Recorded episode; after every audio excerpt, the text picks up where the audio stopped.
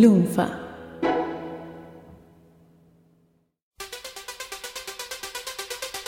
En general, van a notar que en esta serie estamos intentando no cubrir a los artistas productores que producen su propio material.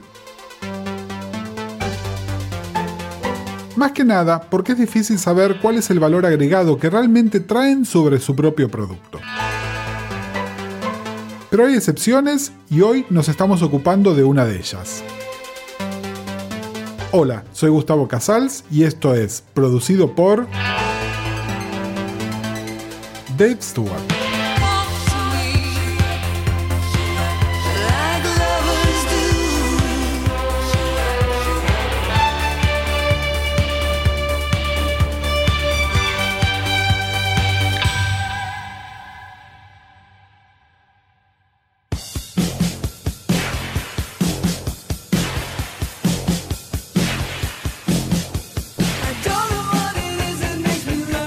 Mayoría de nosotros lo conocemos como la mitad de Eurythmics que no es Annie, Dave ya tenía una carrera anterior con su banda Long Dancer y una larga y próspera posterior a su separación artística de la Lenoxa.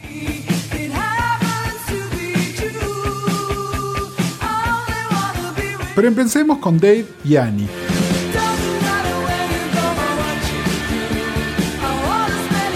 Cuando no eran más que el guitarrista y la corista de The Tourists, una banda que intentó alcanzar el éxito durante años y que irónicamente lo logró con la canción que suena de fondo. Que es un cover y que lo cantaba la chica de los coros.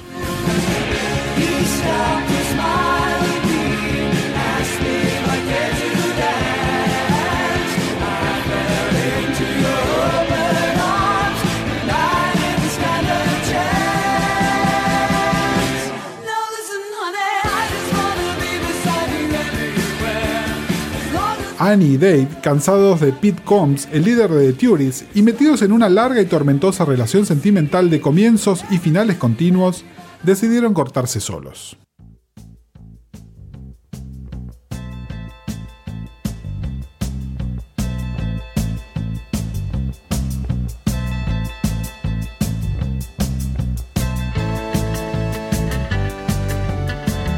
Considerándose nuevos y firmando con una compañía grande, parecía natural que para su primer disco consiguieran un productor de nombre, y se trató de Connie Plank,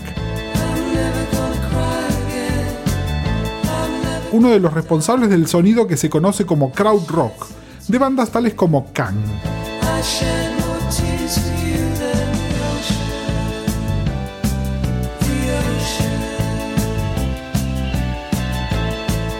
El álbum, In the Garden, no era malo, pero tampoco era lo que la banda quería.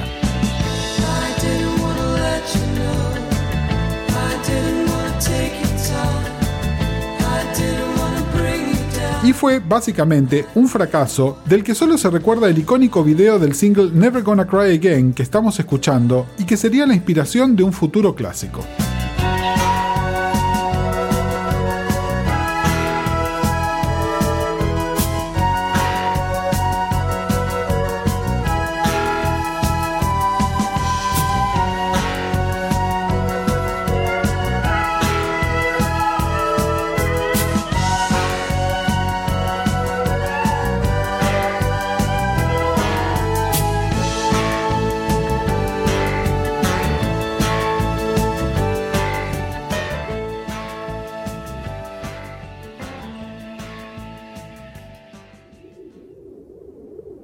Hora de reconsiderar.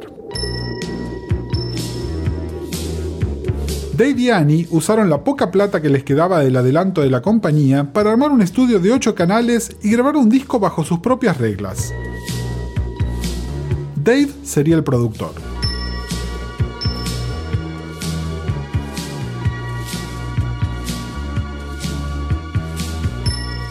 Dentro de otras limitaciones impuestas, el disco sería electrónico, no tanto por elección, sino por limitación.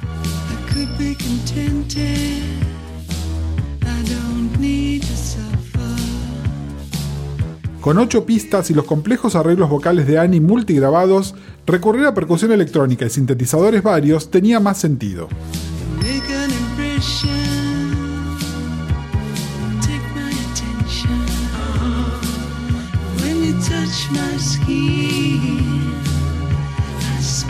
El sonido del álbum, hasta cierto punto, sería un accidente forzado, pero que encasillaría a la banda por algunos años.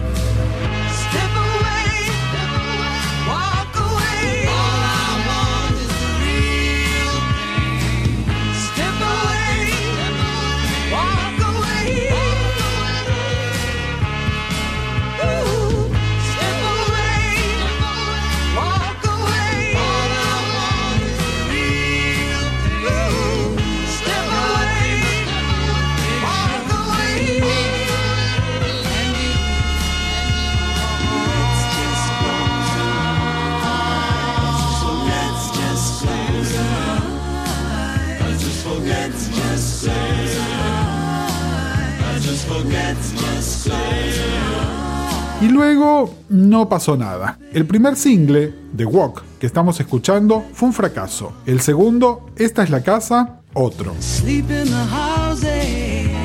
El tercero, Love is Stranger, comenzaría a hacer ruido. El video y la impactante imagen andrógina de Annie derribaron barreras. Annie se cortó el pelo más corto, se puso un traje, sacaron las fotos promocionales y cortaron un cuarto single. El que cambiaría todo.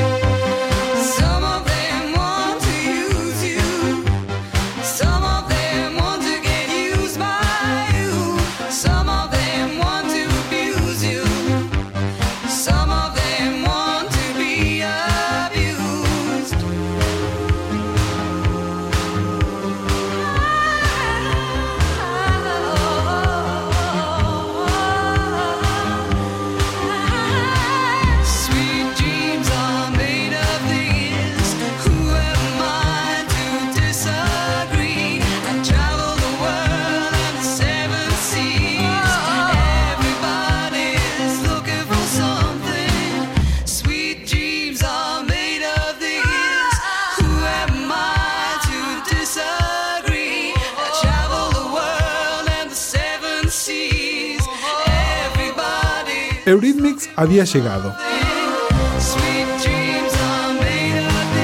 Presten atención a la percusión de fondo en los estribillos de Sweet Dreams. Son botellas de leche golpeadas con una percha. El ingenio ganaba el presupuesto.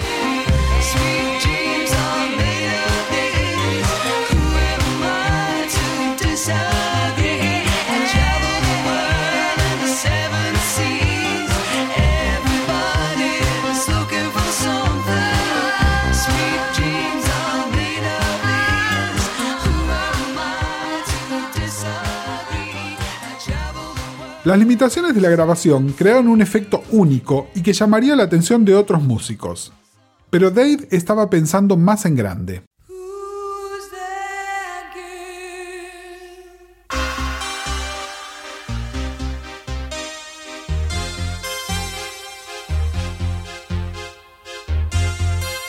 El hecho de que recién el cuarto single fuera un éxito puso a Eurythmics en una rara posición.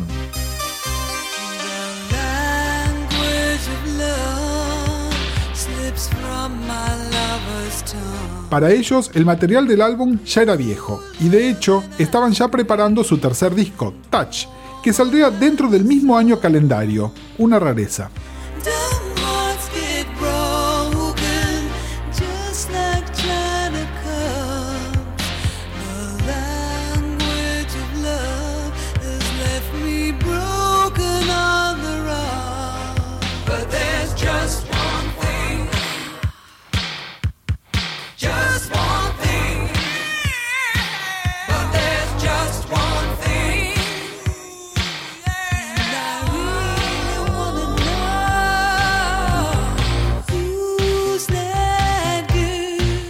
Grabado en los nuevos estudios oficiales de Eurythmics, The Church, contaba con aportes de la banda que los acompañaba en vivo, particularmente el bajista Chucho Mercham, un coro y especialmente también una orquesta.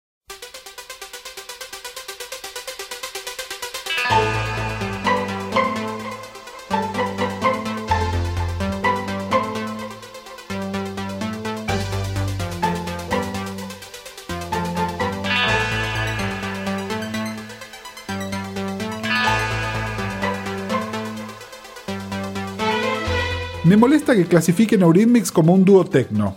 Sí, somos Annie y yo, pero si ven nuestro show en vivo hay 8 personas sobre el escenario y una orquesta en la grabación.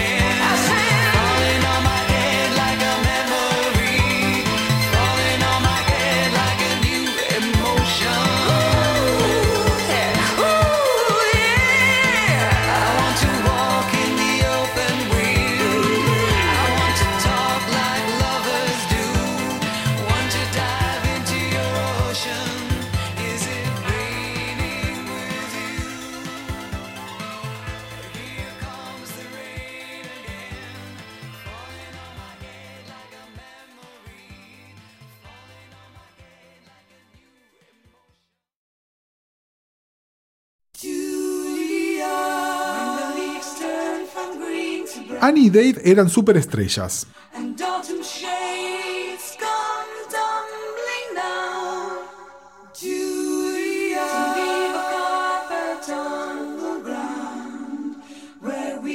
Les ofrecieron hacer la banda de sonido de la película 1984 y luego el director la rechazó por ser demasiado contemporánea.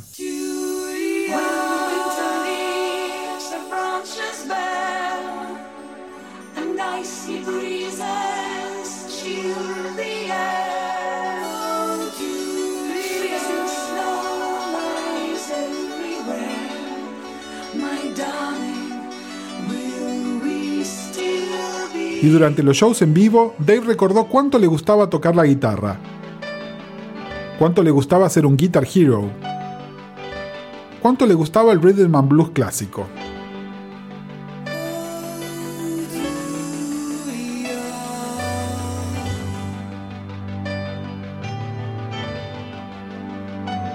¿Se acuerdan?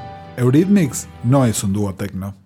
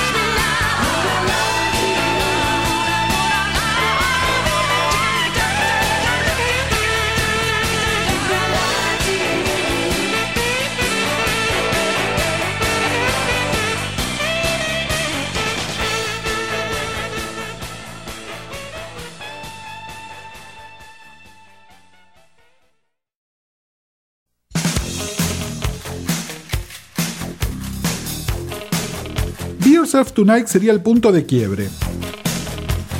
Annie seguía siendo la frontwoman, claro, pero este era un disco de Dave.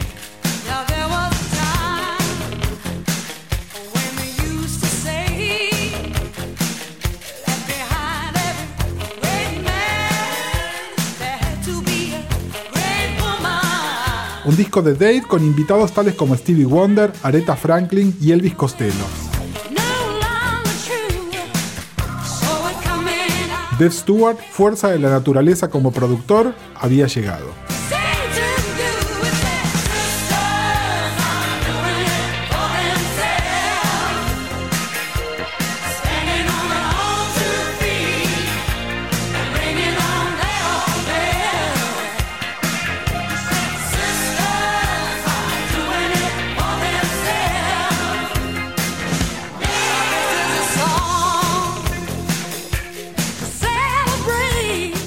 El primero en decir vení y producirme un disco sería un artista americano y ya consagrado. Tom Petty. El álbum Southern Accents de Petty contaría con la producción y co-composición de Stewart y daría este éxito.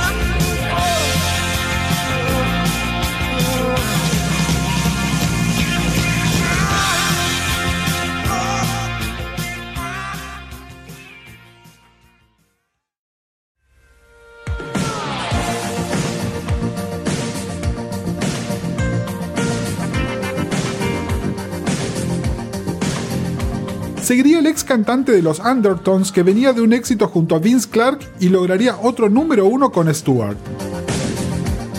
A Good Heart.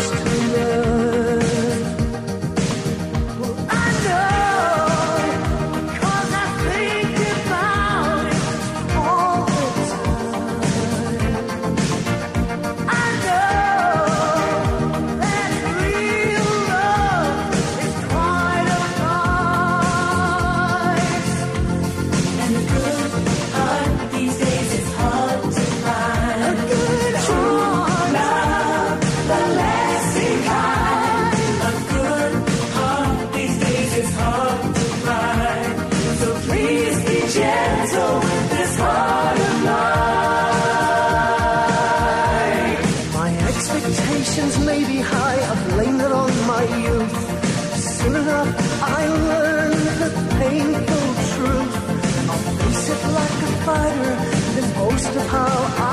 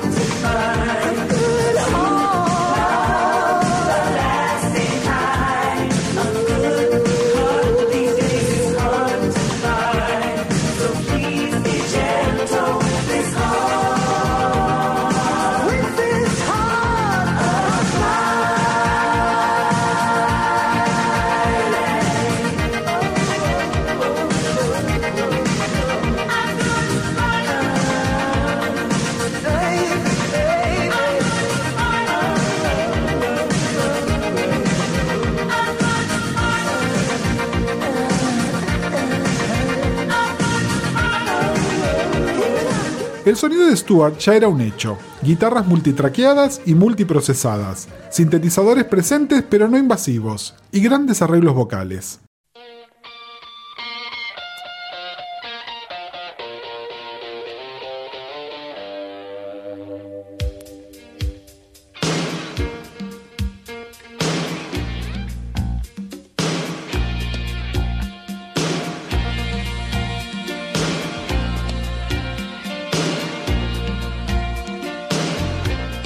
Otro que hizo sonar el teléfono de Dave fue Bob Geldof, que recién se bajaba de la locura de Band Aid y Live Aid y era una de las caras más conocidas en el mundo.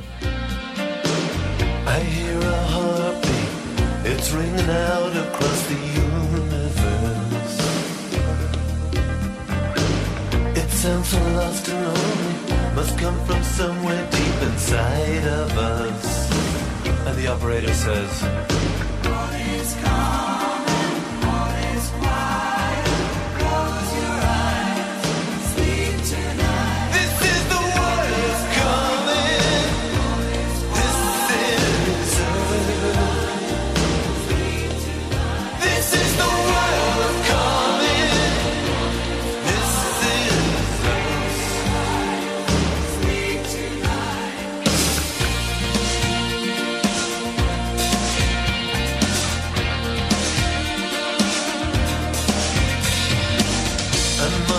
train now.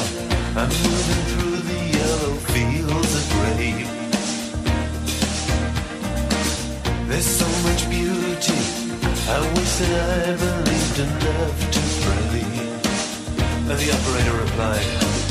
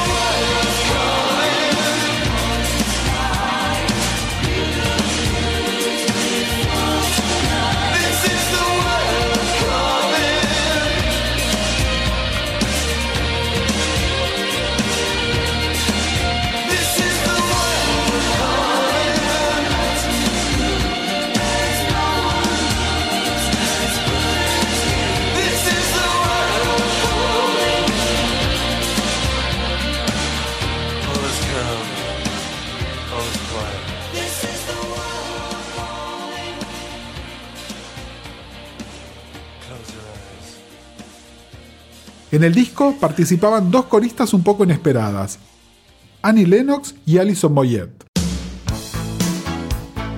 Hasta ahora, Dave producía cantantes masculinos. Producir a una mujer podía traer complicaciones con su otra mujer. Esto dio nacimiento a su alter ego, Jan Guillot, que utilizaría para trabajar con otras cantantes, tales como Alison Moyet.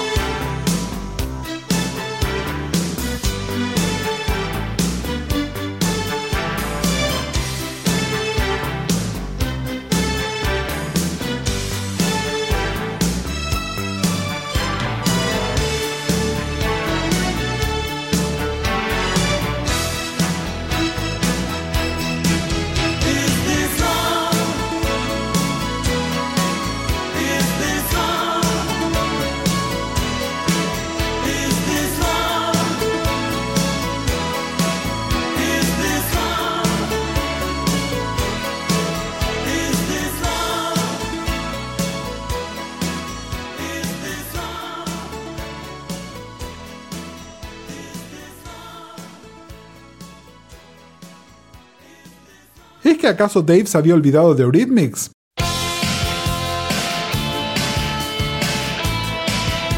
Claro que no.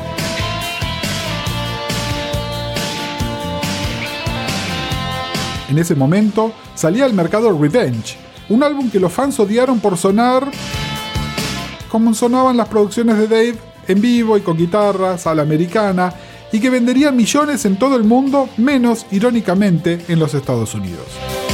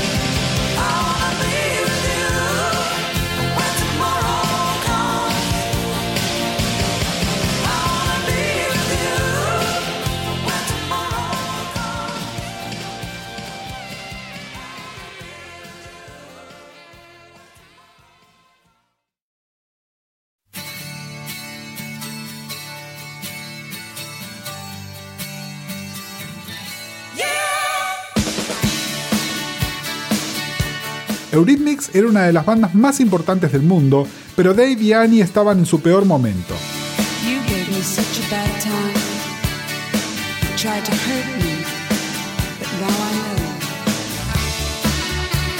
Annie estaba cansada de las giras, Dave trabajando mucho por afuera de la banda y algo más.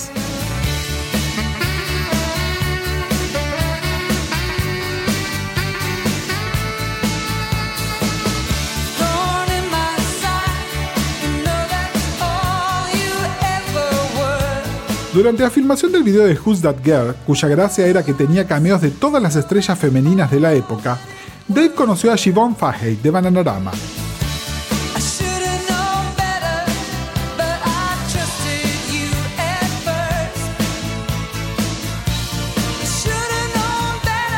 Al poco se reencontrarían, tendrían un romance y un hijo.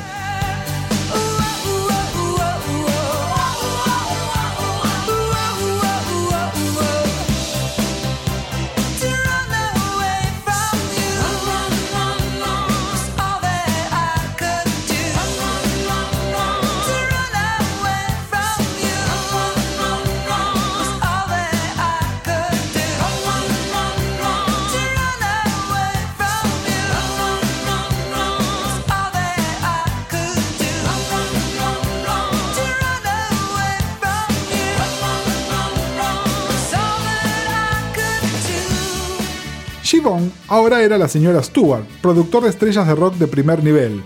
No quedaba bien que fuera integrante de un girl group.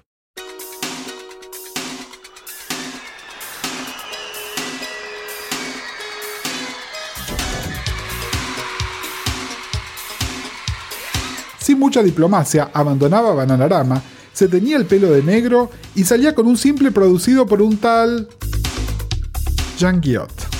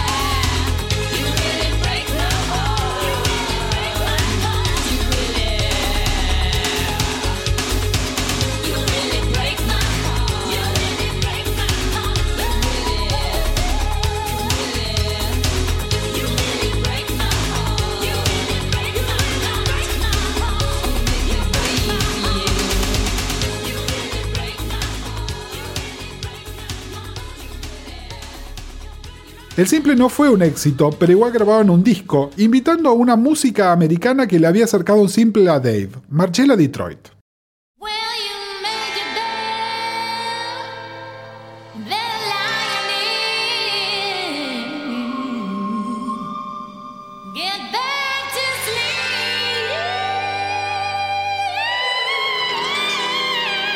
guitarrista y soprano, con un par de gritos cambiaría la suerte de la banda.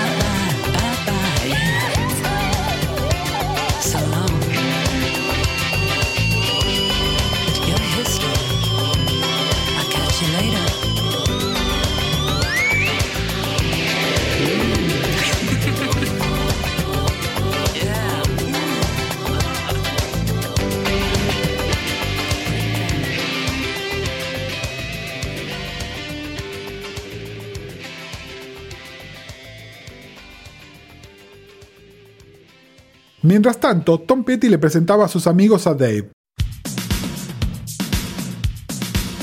Roy Orbison, Bob Dylan. ¿Y se acuerdan del amor de Dave por el rhythm and blues clásico? También a Mick Jagger.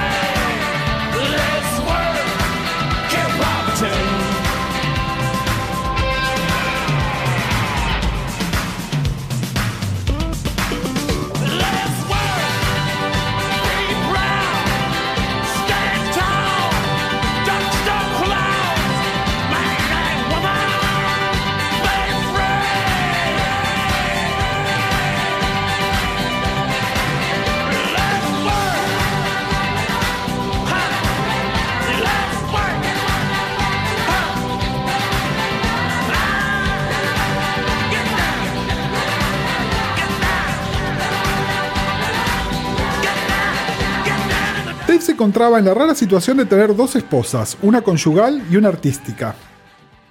Tenía que satisfacer a ambas.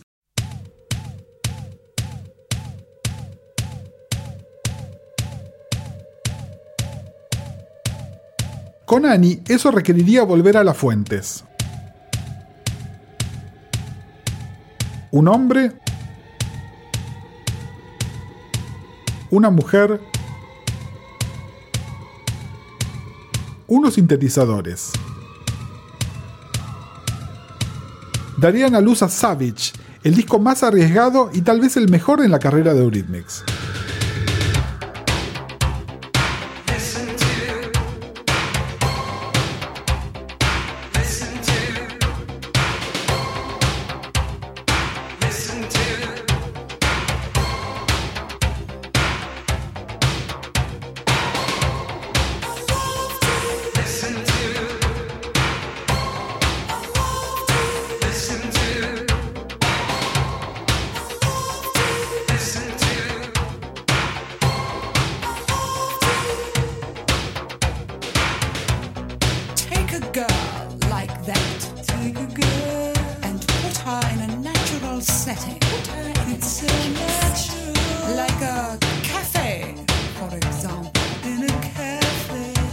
Along comes the boy, and he's looking for trouble with a girl.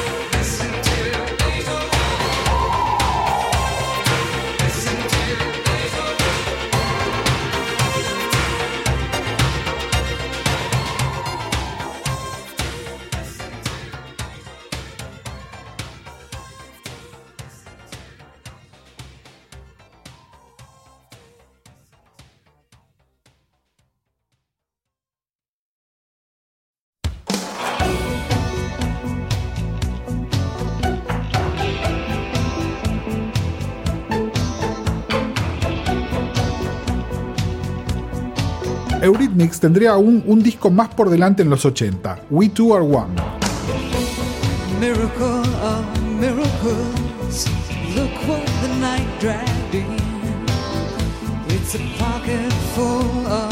Pero la magia estaba acabada y sería el último hasta la reunión una década y media después.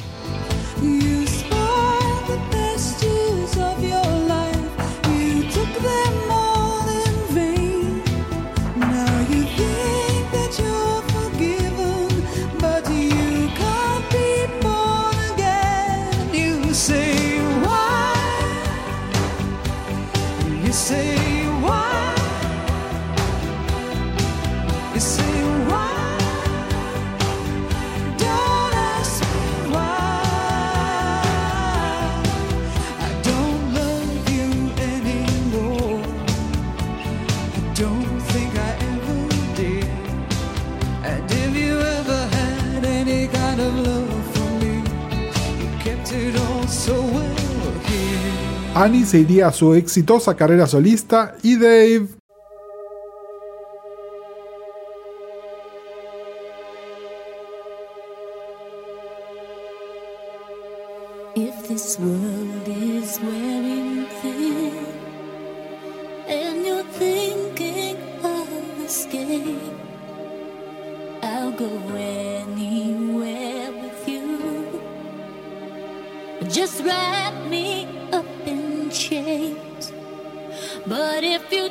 De ahí pasaría a codearse con la realeza del rock desde Los Ángeles.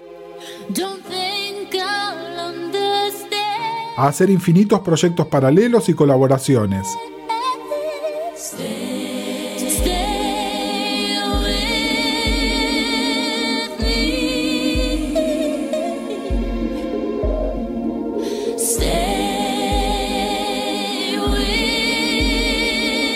y aún le quedaba un mega hit en la manga para su próxima a ser ex esposa.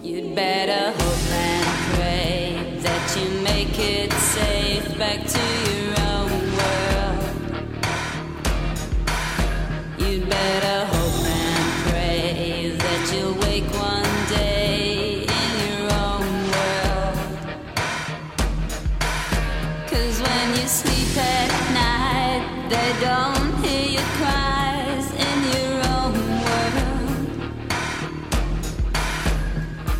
only time will tell if you can break the spell back in you.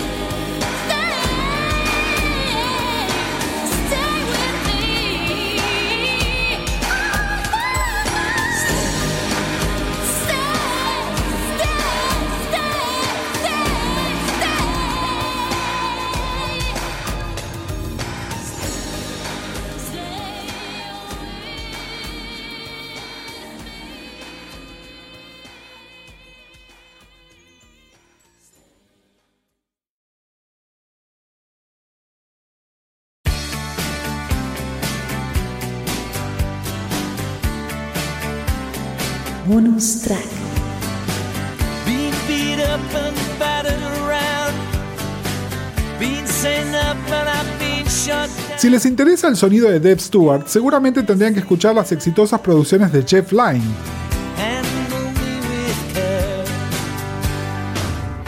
que se codeaba con la misma realeza en esos años.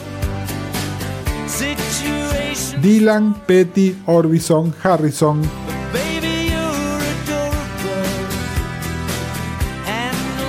que se juntarían en un fallido supergrupo.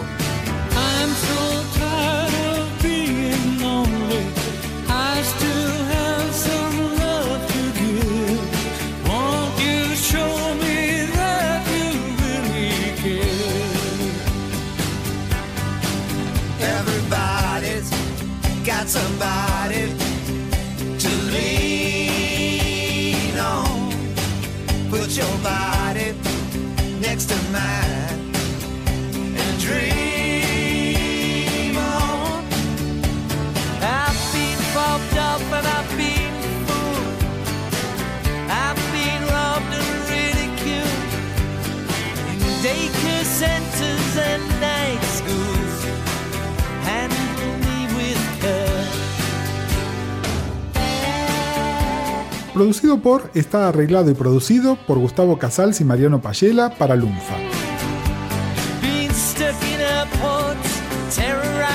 Si no querés perderte ningún episodio, busca producido por en iTunes, iBox o en tu aplicación de podcast favorita. O entrando a lunfa.fm.